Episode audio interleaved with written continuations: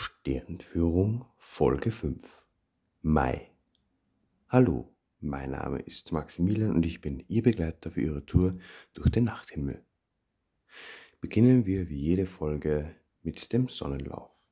Zu Beginn des Monats Mai beginnt die Dämmerung um ungefähr halb vier am Morgen. Der Aufgang der Sonne erfolgt um ungefähr 5 Uhr. Der Untergang der Sonne ist um ungefähr 20 vor 8 und die Sonne geht unter um ungefähr 9 Uhr am Abend. Um die Monatsmitte herum verschiebt sich das Ganze dann auf eine Dämmerung um ungefähr 3 Uhr, einen Sonnenaufgang um ungefähr halb 5, einen Untergang der Sonne um ungefähr 8 Uhr und das Ende der Dämmerung verschiebt sich auf halb 10. Gegen Ende des Monats Mai und Anfang des Monats Juni beginnt die Dämmerung um ungefähr halb drei. Der Aufgang der Sonne ist dann um ungefähr 20 nach vier. Der Sonnenuntergang ist um 20 nach acht und die Dämmerung endet um ungefähr 10 Uhr. Der Vollmond ist am Montag, dem 16. Mai und der Neumond am Montag, dem 30. Mai. Kommen wir zu den Planeten. Den Merkur kann man unter sehr günstigen Bedingungen und guter Lage in den ersten Maitagen noch knapp über dem Nordwesthorizont erblicken. Am 1. geht der Merkur um dreiviertel zehn unter und bis 5. sinkt seine Helligkeit ab.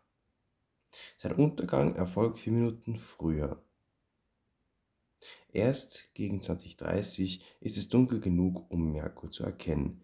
Gegen 21 Uhr verschwindet Merkur bereits in den horizontnahen Dunstschichten. Am 11. kommt der flinke Planet zum Stillstand und eilt anschließend auf die ihm entgegenkommende Sonne zu. Schon am 21. trifft er mit ihr zusammen. Merkur kommt in unterer Konjunktion mit der Sonne. Anschließend wachsen seine westlichen Winkelabstände von der Sonne an für eine Morgensichtbarkeit reicht es allerdings nicht. Außer den ersten Maitagen bleibt Mai im restlichen Maimonat am Taghimmel verborgen. Kommen wir nun zur Venus. Die Venus bleibt weiterhin Morgenstern. Sie läuft gerade durch den Walfisch und die Fische und wechselt am Monatsende in das Sternbild Widder. Die Venusaufgänge erfolgen immer früher am 1. um dreiviertel vier, am 15. um ungefähr 20 nach 3 und am 31. schon um 3 Uhr. Der Mars ist gerade rechtläufig in Wassermann, wechselt am 19. in das Sternbild Fische. Der rote Planet taucht immer früher in der zweiten Nachthälfte auf und nimmt merkbar an Helligkeit zu. Man erkennt, Mars strebt seine Opposition zur Sonne an, die er allerdings erst am 8. Dezember erreichen wird.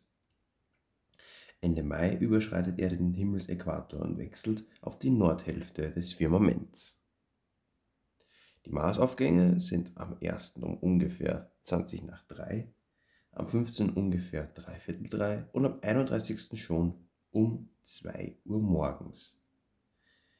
Jupiter ist ein Planet am Morgenhimmel. Der Riesenplanet wandert ebenfalls wie Mars rechtläufig durch die Fische und überschreitet am 25.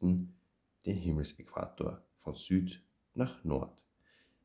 Zu seinen Aufgängen ist zu sagen, dass Jupiter am 1. um ungefähr dreiviertel vier aufgeht, am 15. um ungefähr 10 vor 3 und am 31. um kurz vor 2. Saturn bremst seine rechtläufige Wanderung durch den Steinbock deutlich ab die Saturnbewegung lässt sich am Stern Deneb Algedi beobachten. Gegen Monatsende bleibt der Ringplanet fast völlig stehen. Saturn wird zum Planeten der zweiten Nachthälfte, denn er geht am 1. um 20 vor 3 auf und erscheint am 15. um dreiviertel 2. Am 31. erscheint er schon um dreiviertel 1 am Morgen. Kommen wir nun zum Rest, den man im Mai am Firmament erblicken kann. Die Frühlingssternbilder sind nicht so reich an hellen Sternen wie die des Winters. Dennoch hat diese Jahreszeit am Himmel ihre eigenen Reize. Der Himmelswagen steht hoch über unseren Köpfen, fast im Zenit. Er passiert gerade den Meridian. Auch die Jungfrau schreitet eben durch die Mittagslinie. Den Südwesten beherrscht der Löwe. Südlich der Jungfrau fällt ein kleines, markantes Sternviereck auf. Der Rabe. Seine Figur ist recht einprägsam. Die östliche Hemisphäre wird nun von Bootes mit dem hellen Aktur, der nördlichen Krone, Herkules und der Vega in der Leier beherrscht. Auch der Schwan mit Deneb ist schon im Nordosten auszuwachen. Leicht kann man nun das Frühlingsdreieck erkennen. Es setzt sich aus den Schwerpunkten am Südhimmel zusammen. Es besteht aus den drei hellen Sternen Regulus im Löwen, Arctur im Bootes und Spica in der Jungfrau. Der Südosthimmel macht einen recht sternarmen Eindruck. Das Sternbild Waage ist nicht besonders auffällig. Man muss es schon bewusst suchen. Der Waage folgt im Tierkreis der Skorpion, der sich eben anschickt, aufzugehen. Sein heller roter Hauptstern Antares passiert gerade die Horizontlinie. In der Antike deuteten die Sterne der Waage noch die Scheren des Skorpions an. Aus dieser Zeit leiten sich auch die arabischen Namen für die beiden hellsten Sterne Alpha und Beta Librae ab, nämlich Suben el Genubi und Suben el Chamali, was südliche und nördliche Schere bedeutet. Im Südosten erhebt sich das große Sternbild Schlangenträger mit der Schlange. Gelegentlich wird auch die ebenfalls lateinische Bezeichnung Serpentarius für Schlangenträger verwendet. Von der Schlange ist allerdings vorläufig nur der vordere Teil zu sehen. Das Ende der Schlange ist noch nicht aufgegangen. Zwischen der Jungfrau und dem großen Wagen ist außer dem Sternbild Jagdhunde auch das Haar der Berenike zu finden.